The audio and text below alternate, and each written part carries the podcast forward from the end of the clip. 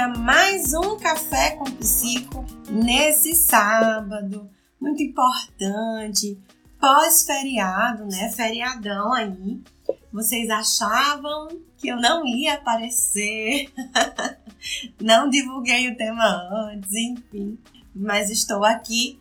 Café com Psico é meu compromisso. Estou aqui com minha caneca, com meu café, tentando diminuir. e hoje a gente vai falar sobre a influência das emoções na aprendizagem, né? Diante de alguns acontecimentos essas semanas, é, ter presenciado, né, algumas, algumas situações, depois de ter visto noticiários sobre algumas é, notícias, é, acho importante a gente falar sobre isso, né? Sobre a influência dessas emoções na aprendizagem das crianças e dos adolescentes, né? Ultimamente ocorreu alguns, algumas situações nas escolas que eu não quero mencionar aqui, acho que não, não cabe, né? Mas vai ser muito difícil para essas crianças, para esses adolescentes voltarem à escola. E por que vai ser difícil, né?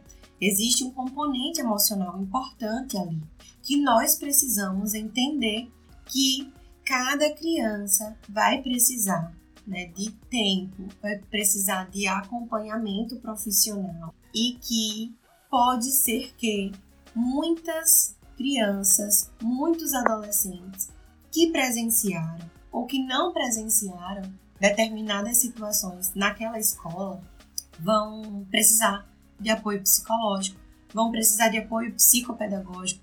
Os professores, os funcionários, né, é um evento muito triste, muito traumático, sem contar, né, outros outros eventos que são veiculados na internet todos os dias, falando sobre bullying, falando sobre algumas questões que precisam ser levadas a sério quando a gente fala de aprendizagem, né? Então, ah, tá tudo bem. A aprendizagem não, não tem nada a ver com emoção, né? Tem ali, tem trauma, tem medo, mas não tem nada a ver com a, com a aprendizagem. Então não tem por que você estar tá tirando nota baixa, não tem por que seu, seu rendimento cair, né?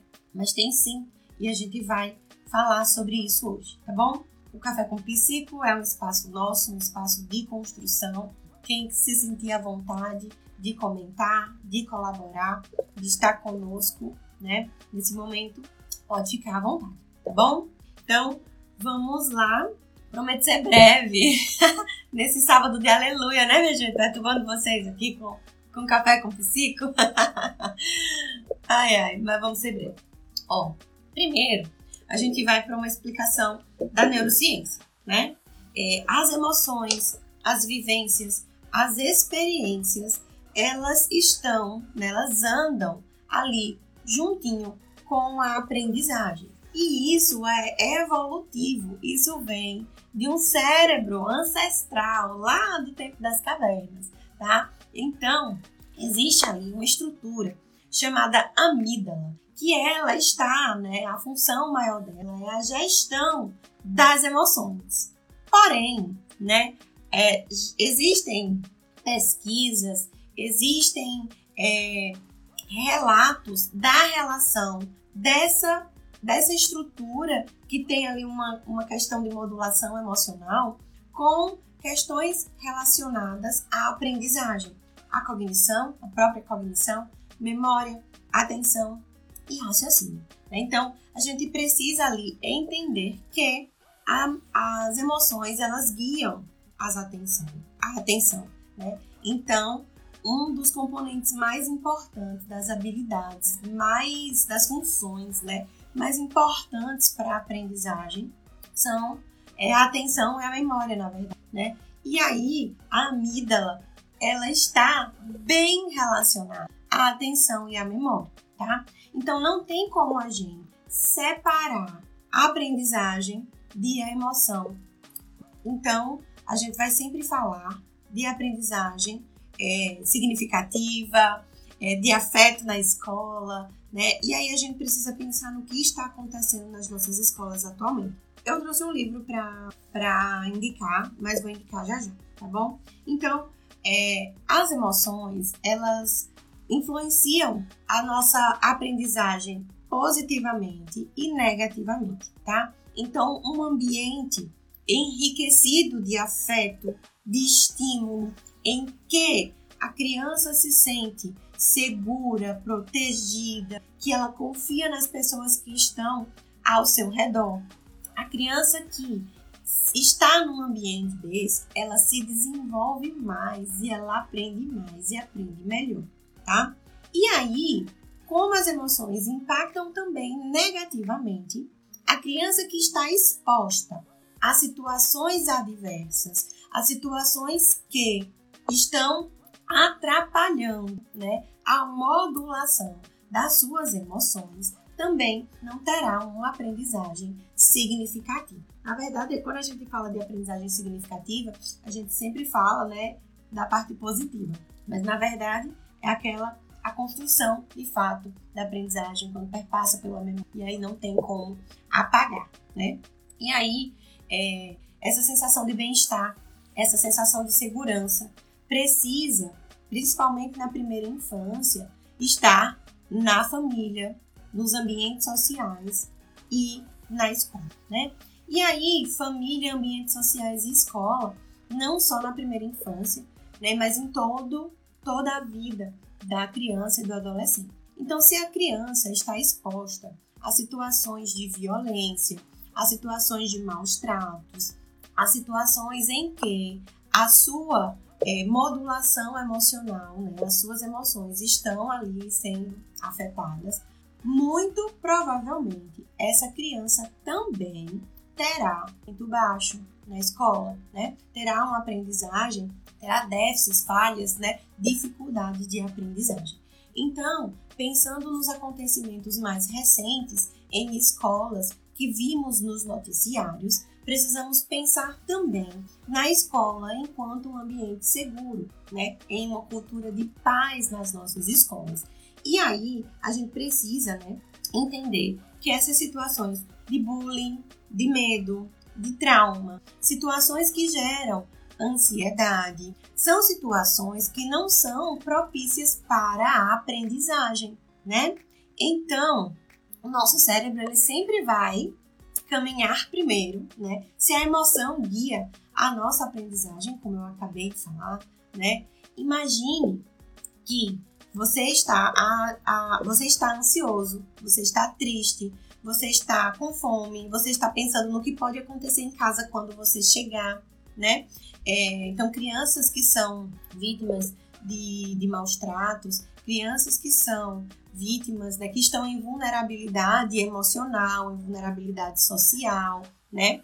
São crianças que podem, né, ser ter um desempenho acadêmico abaixo, que essas crianças podem apresentar dificuldades de aprendizagem, tá? Então é importante nós como psicopedagogas, né, mas eu sei que tem psicólogas, psicólogas aqui também, nós como profissionais da aprendizagem precisamos observar essas situações, né? Então, essas crianças que passaram pelo evento mais recente, né, que perdemos quatro crianças em Blumenau, essas crianças elas vão demorar para voltar à escola. E quando elas retornarem, elas estarão é, propícias ao baixo rendimento escolar. Pode ser que os pais achem uma, uma que seja importante mudá-las de escola. Pode ser que os pais achem importante mudar de bairro, mas o contexto não muda, é um contexto escolar. E pode ser que esse contexto dessas crianças que retornem à escola daqui a duas semanas, dois meses, é, impacte na aprendizagem delas, tá? Então, nós como profissionais da aprendizagem, da saúde da educação, né, psicopedagogas, psicólogas, as fonos que trabalham na escola, né, outros profissionais que trabalham em escola né, precisam estar atentos que nem toda dificuldade de aprendizagem está relacionada a um transtorno de aprendizagem. Muitas vezes, essa dificuldade de aprendizagem que é externa, né? A gente já tem uma, um café com psico aqui que eu falo sobre as dificuldades entre as diferenças entre transtorno e dificuldade de aprendizagem. Sendo o transtorno uma questão neurobiológica e sendo a dificuldade uma questão externa, precisamos pensar também que essas situações traumáticas também influenciam na aprendizagem de uma criança, tá? Então, quando a gente pensar, né, estando em contexto escolar ou estando em contexto é, clínico, precisamos também avaliar, é, considerar o contexto né, dessa criança. Qual a situação em que ela está? Social, qual é o ambiente de estimulação que ela está? Qual é. Ah, Jus, na sua anamnese, olha só, tem uma coisa importante na minha anamnese. É, eu pergunto se os pais são casados, pergunto como está a relação deles. E aí, né, numa conversa mais informal, assim, então, e aí, como é que vocês estão? Tá tudo bem? E aí, por que, você, você pergunta isso? Nada a ver, mulher. O que é que tem a ver com a criança, a vida dos pais dela, né? E tem tudo a ver. Se essa criança ela está numa casa em que os pais estão se divorciando e eles estão brigando todos os dias, se quando o pai chega, chega num contexto em que a mãe tá ok, tá tudo bem, e o pai chega e aí começa uma discussão, né, porque eles não estão mais ajustados ali naquele casamento, essa criança vai sentir e ela vai aprender, né, que toda vez que o pai chega, ela sente uma coisa ruim. E aí essa criança vai dizer assim muitas vezes: "Ah, é melhor que vocês se separem mesmo. Ai, ai mamãe, manda o papai embora. Ai, vamos sair dessa casa." Já aconteceu isso, já escutei isso. E aí, pode ser que essa criança apresente dificuldades de aprendizagem e que a gente procure, procure, avalie e a gente vai, vai achar questões relacionadas à atenção, questões relacionadas à memória, que a gente acha que pode ser alguma coisa, né? Algum transtorno, alguma, algum diagnóstico, a gente sempre vai para isso, né? E aí a gente esquece um pouquinho dessa, desse contexto aí emocional, que é super importante, né? Então, quando a gente vai avaliar uma criança, a gente, e adolescentes também, a gente precisa levar em consideração questões relacionadas às emoções, né? Então, o contexto da escola, o contexto da família, o contexto social, são super importantes super relevantes na hora de uma avaliação, porque as emoções podem influenciar essas funções e aí na hora de avaliar deu ali um rebaixamento e aí a gente tende a pensar num diagnóstico quando na verdade a questão toda está relacionada às emoções. Eu vi um comentário aqui, deixa eu ver. Anne, crianças que têm sua autoestima atacada pelos familiares ou cuidadores também terão seu aprendizado comprometido, visto que não têm estímulo e se sentem incapazes. Exatamente. Anne, antes de você chegar, eu tinha mencionado sobre a criança se sentir é, acolhida, se sentir aceita, se sentir segura em determinados ambientes, né? E essa fala é super relevante sobre autoestima, né? É, e você fala sobre é, familiares, né? Pelos cuidadores, pelos familiares, isso é, é super importante que a gente fale disso, né? E aí a gente pensa em bullying, né? A gente pensa em, em ataques à autoestima, em ataques à, à, à eficiência, à aprendizagem, somente na escola, quando a gente lembra de emoção, aprendizagem, bullying, a gente leva para esse contexto escolar, mas isso acontece também com relação às famílias e aos cuidadores. Super importante que você tenha falado nisso, sabe, Anne? Porque a gente tem também uma questão de expectativas, né, com relação às famílias, aos pais principalmente. Né? Então a gente tem ali é, pessoas que depositam expectativas dela naquela criança. E quando a criança não consegue dar retorno para isso, a criança é taxada, a criança é pressionada, a criança é reprimida, né? E a gente precisa entender que cada criança é um ser, um ser único, que vai expressar muitas coisas, aprender emoções, sentimentos de formas diferentes, né? Então, a gente precisa ficar atento a, essas, a esse contexto emocional, tá? E aí, é, tem essa questão da escola, né, do clima positivo da escola, mas a gente precisa lembrar também da família. né? Então a gente vai pensar aí naquela tríade, né? Escola, família e sociedade. Né? A gente precisa ter segurança emocional para as nossas crianças, né? Então, crianças em contexto de guerra, por exemplo, terão dificuldades de aprendizagem. O sistema, a lei delas, né? A amígdala está trabalhando para protegê-las, para dizer assim, ó, oh, isso aqui é, você precisa se proteger, né? E aí vem aquela sensação de medo, de fuga, né? Que é uma das principais funções ali da, das amígdalas. Da amígdala, das amígdalas, da amígdala. É, que é, olha, tá acontecendo alguma coisa de errado aqui, vai embora. Então, é de proteção, né? E quando a gente está com medo, quando a gente está ansioso, quando a gente está diante de uma situação né, de vulnerabilidade emocional, as nossas a nossa amígdala faz. Foge, tá, né? Tem alguma coisa errada aqui, vai embora, né? Então traz um medo para que fuja, né? E aí essas crianças que passaram por, por essa situação extremamente triste e avassaladora essa semana, elas vão sentir isso quando chegarem na porta da escola. A amígdala vai dizer foge, que esse lugar não é seguro para você. A criança que sofre bullying, quando chega na escola, ela começa a ter crise de ansiedade. Ela sua mãozinha, ela fica amarela, ela começa a respirar fundo. Eu não quero ficar aqui, eu não quero ficar aqui. E aí a amígdala diz: foge, aqui é perigoso, vai embora. Então, se a amígdala deixa a gente em estado de alerta para a gente fugir dos perigos, para proteger a gente. A criança que está na escola, num ambiente que ela sofreu um atentado, que ela foi violentada, que ela sofre bullying, ela não vai estar atenta ao conteúdo, ao que o professor está falando. Porque existe aqui um alerta dizendo aqui é perigoso. Então ela sempre vai estar voltada a atenção dela para essa sensação de fuga, né? Então a gente precisa né, pensar em ambientes seguros, em ambientes acolhedores para as nossas crianças e para os nossos adolescentes. A escola precisa ser esse ambiente. A família, a casa da criança precisa ser esse ambiente. E nós, quando chega uma criança para avaliação psicopedagógica, para avaliação psicológica, neuropsicológica, precisamos levar isso em consideração, certo? Senão tudo vira transtorno, tudo vira dificuldade de aprendizagem. A dificuldade de aprendizagem, ah, não, não é transtorno, não, é só uma dificuldade de aprendizagem. Mas existe uma causa ali então, as dificuldades de aprendizagem precisam ser trabalhadas.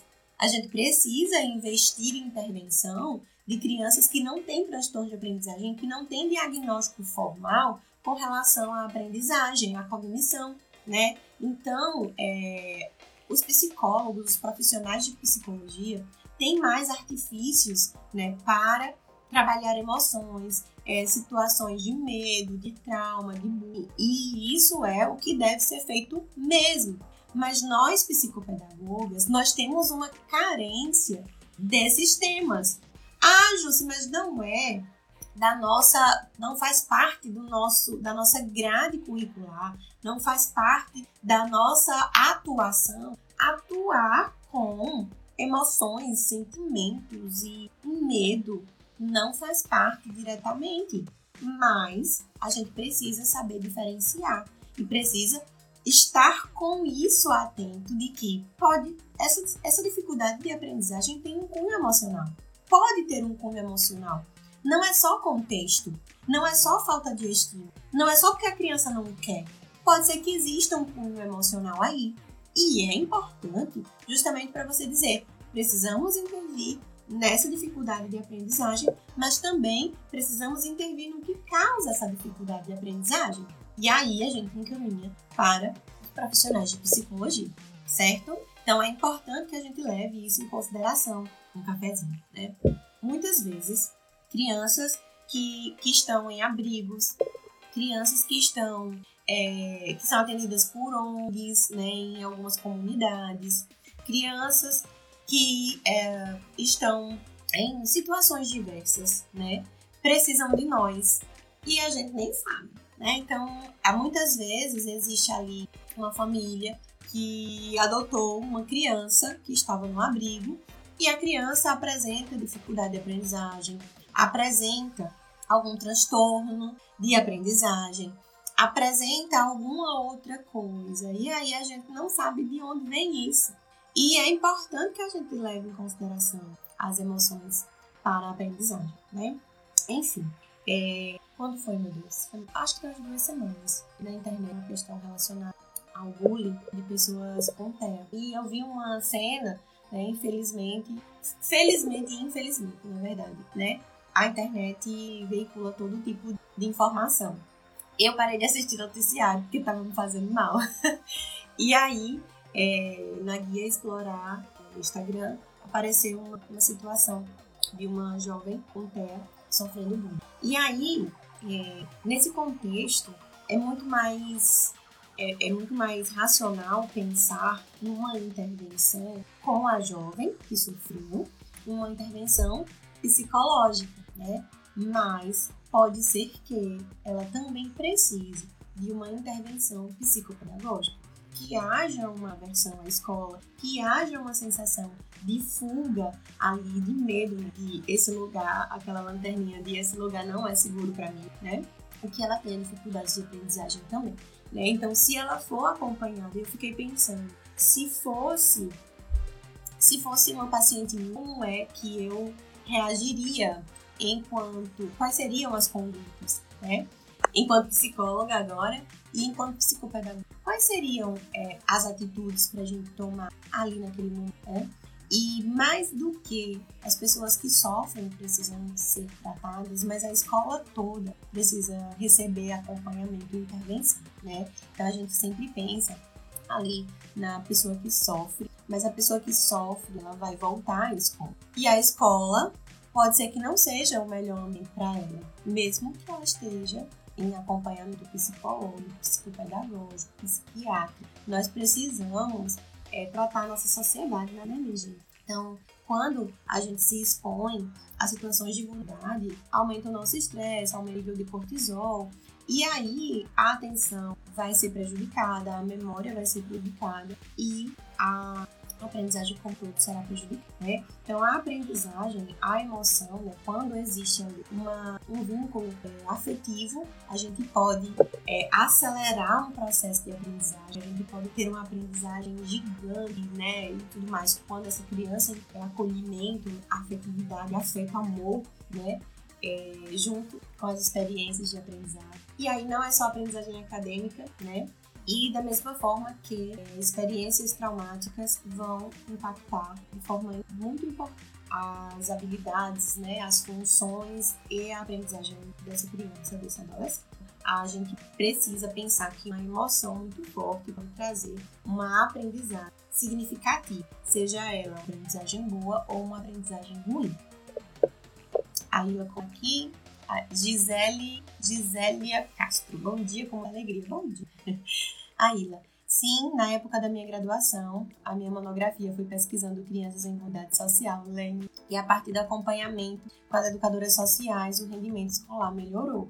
E aí, é, a Ila, eu lembro né, que da sua, da sua monografia que uma, uma porcentagem importante das crianças em vulnerabilidade social, das crianças do abrigo pesquisadas, tinham dificuldades de aprendizagem, né? Que não eram é, transtornos de aprendizagem, né? E aí a gente precisa pensar que as pessoas que trabalham nos abrigos, nas casas de passagem, é, precisam ter isso em mente, que esse afeto, que esse amor, que essa dedicação, que esse acolhimento, segurança precisam deles, já que essa criança não tem a família por perto, né? Então isso é muito importante. Ó, eu vou indicar uma leitura para vocês eu comprei esse livro e assim, eu fui ler, né, algumas coisas referentes, mas eu achei a capa linda.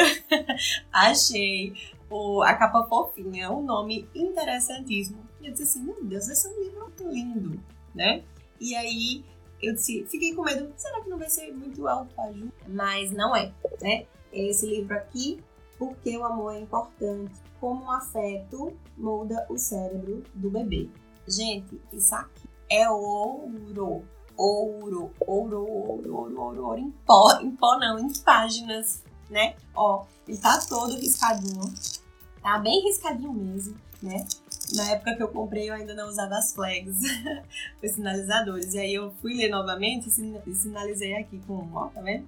Esse livro aqui, é, ela auto, uma uma das pessoas que leu, né, que fez críticas a ele, assim, críticas boas, né, colocou que é leitura obrigatória para pais, professores e responsáveis por políticas públicas. E, de fato, né, é um livro muito científico, é um livro que fala muito sobre o cérebro, sobre as funções cerebrais e traz questões importantes sobre gestação, sobre, sobre desenvolvimento, desenvolvimento infantil, né? E aí eu pensei que ia ser um livro super fácil de ler, mas não foi, né? Foi um livro que eu voltei, revisitei, li novamente, e ele sempre está por aqui, porque ele é um livro muito científico, tem uma, tem uma linguagem científica, né? então o, o tema, o texto é fofinho, mas a, a leitura é uma leitura densa, é uma leitura muito científica, é uma leitura que não é aquela leitura que a gente senta assim diz, ah, vai ser muito agradável, vou aqui passar meu tempo ler umas 20, não é assim não. A gente lê, a gente volta, a gente lê de novo, a gente vai lá na internet pesquisar um negócio que tinha esquecido, né? E, e é bem interessante, tá? Então fica a leitura, porque o amor é importante. Fala de cortisol, fala de estresse, fala é, de mães que têm transtornos é, psicológicos, é, fala de dos contextos sociais, da vulnerabilidade social, do uso de luz. Então isso aqui, assim, é extremamente importante. É ouro em página, tá? Fica a dica aí pra vocês. Posso depois deixar no nosso canal aqui e no nosso canal Telegram a fotinha para vocês pesquisarem depois, tá bom? Tô vendo aqui uns comentários sobre. Gisélia, meu filho com TDAH estava tendo vários problemas na escola. Estava cansada de tanto me ligarem. Foi só mudar de horário que tudo melhorou. A professora que recebeu ele acolheu muito bem. É, falta muita afetividade no ensino, muitos ensinam sem amor, estão ali só pelo salário. Concordo, Gisele, concordo, de fato. É, acho que é um momento propício, né? Não, não gosto de misturar religião, mas não é bem religião tá? É, quando na Bíblia a gente tem uma passagem, né, que fala que o amor de muitos esfriaria. E aí é, a gente vê que a gente vai fazendo né, muitas coisas no automático. E a gente que viveu a graduação de pedagogia, né? A Ila, se, tem, se tiver mais alguma pedagoga aqui, me sinalize, por favor. É, a gente que viveu a faculdade pública de pedagogia, a gente nas primeiras aulas, né, as pessoas, ah, eu tô aqui porque eu não passei em engenharia, eu tô aqui porque eu não passei em direito. Meu sonho era ser psicóloga, mas eu não passei em psicologia, não tenho condições. É, foi o único curso que eu passei e, ah, eu tô aqui porque é, tem emprego fácil, né? E aí, realmente, a gente tem ali é, professores que não, não gostam de dar aula, estão insatisfeitos, estão cansados, né? Gisele, existe uma, uma coisa interessante, né? Sobre o diagnóstico do seu filho, né? Muitas vezes a criança, por ela ser mais ativa, mais hiperativa, né? Por ela muitas vezes não sentar, por ela não ter dificuldade de atenção, então ela não se concentra, é, e aí faz uma brincadeira com a turma, joga um papelzinho, faz uma coisa. Não tô dizendo que é, que é o seu filho, tá? Eu tô falando que existe um contexto, assim, que é bem parecido das crianças, principalmente os adolescentes com TDAH, né?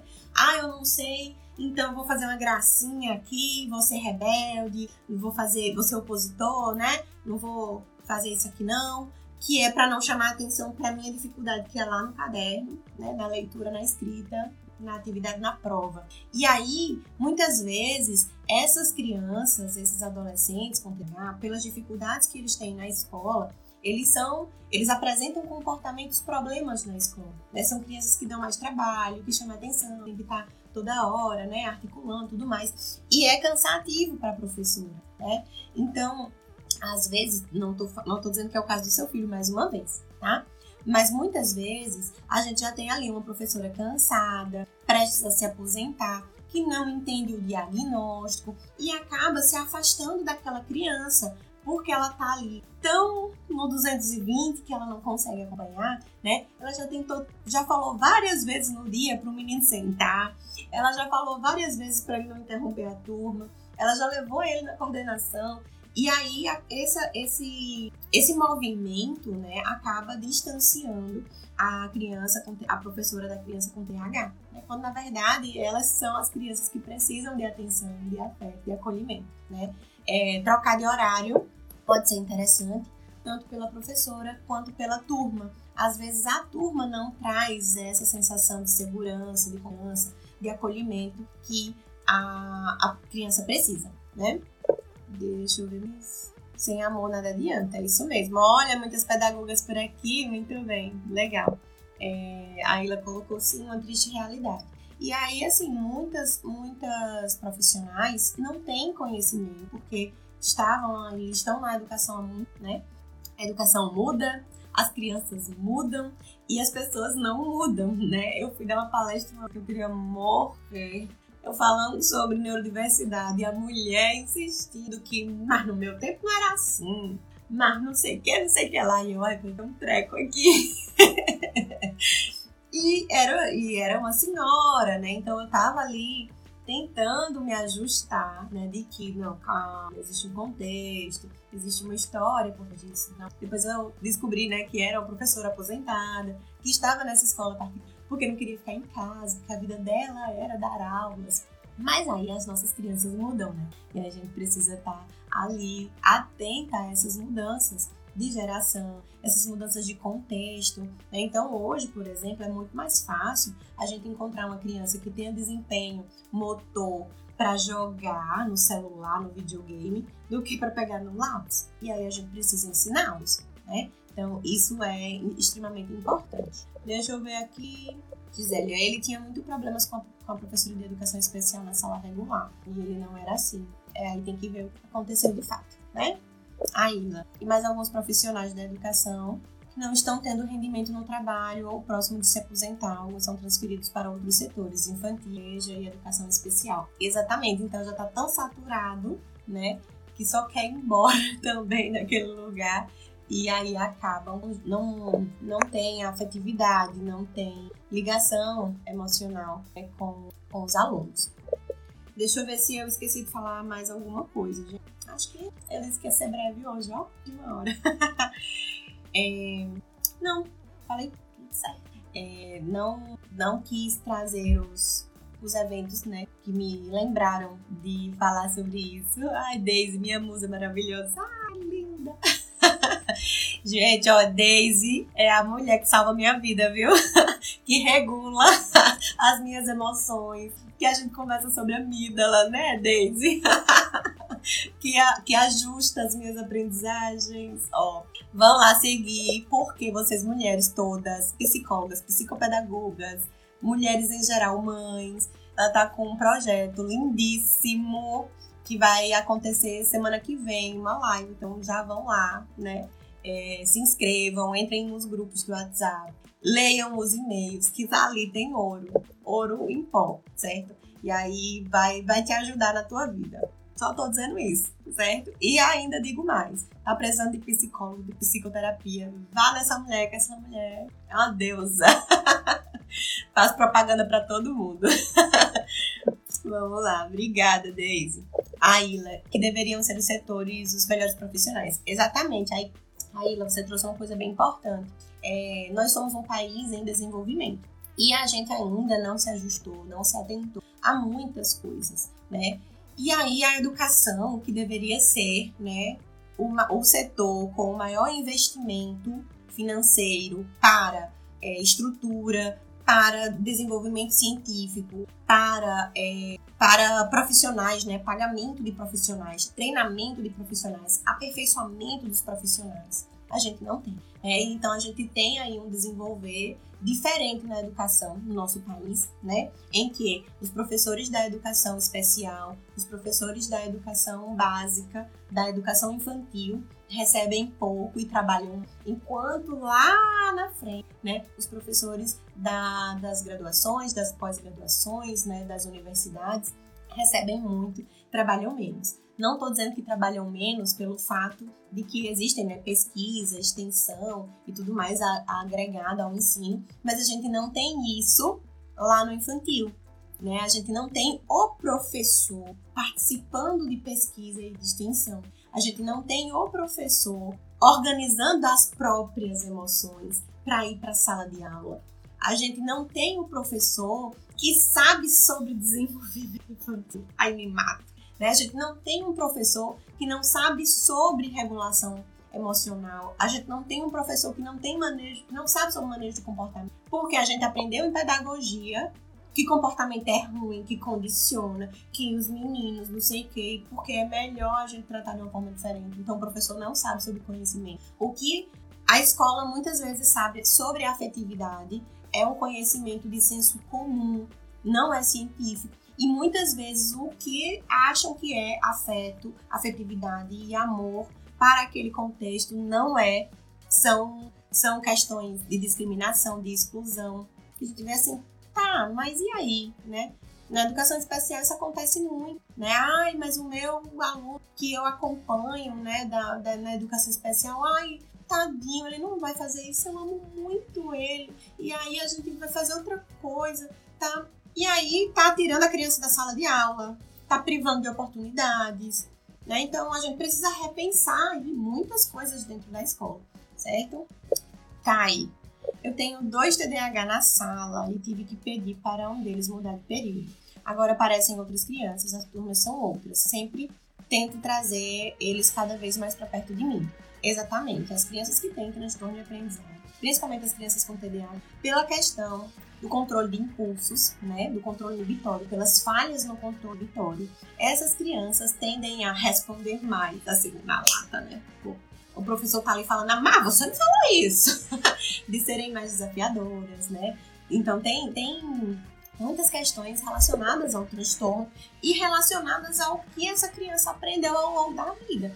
Então ela, ela foi aprendendo ali que ela é chata, que ela é inconveniente, que ela é agitada. E isso também vai, volta lá para pra quem foi que falou, meu Deus, ah, esqueci o nome, sobre a questão da autoestima, né? Que vai moldando e essa criança vai aprendendo que ela é chata mesmo, unida várias vezes, que ela é inconveniente mesmo e que ela não vai aprender mesmo. Então, pra que tá ali, né? E vai gerando uma situação, relação com a escola disfuncional.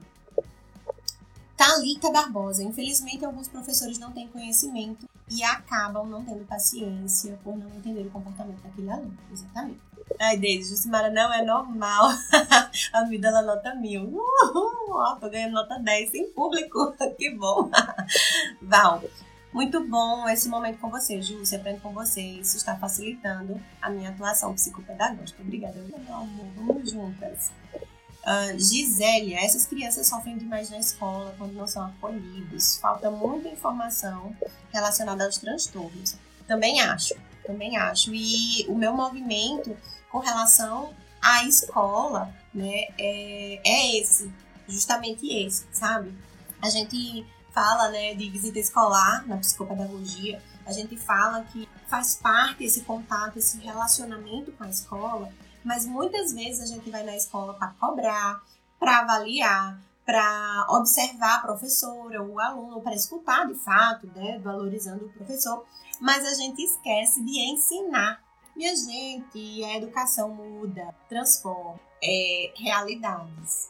É o, que, é o que move o mundo. Se a gente tá ali para ouvir a professora, mas ela não sabe o que ela tá dizendo, e não porque ela, ela quer dizer errado para você, não é isso, porque ela não consegue observar o aluno dela da forma adequada.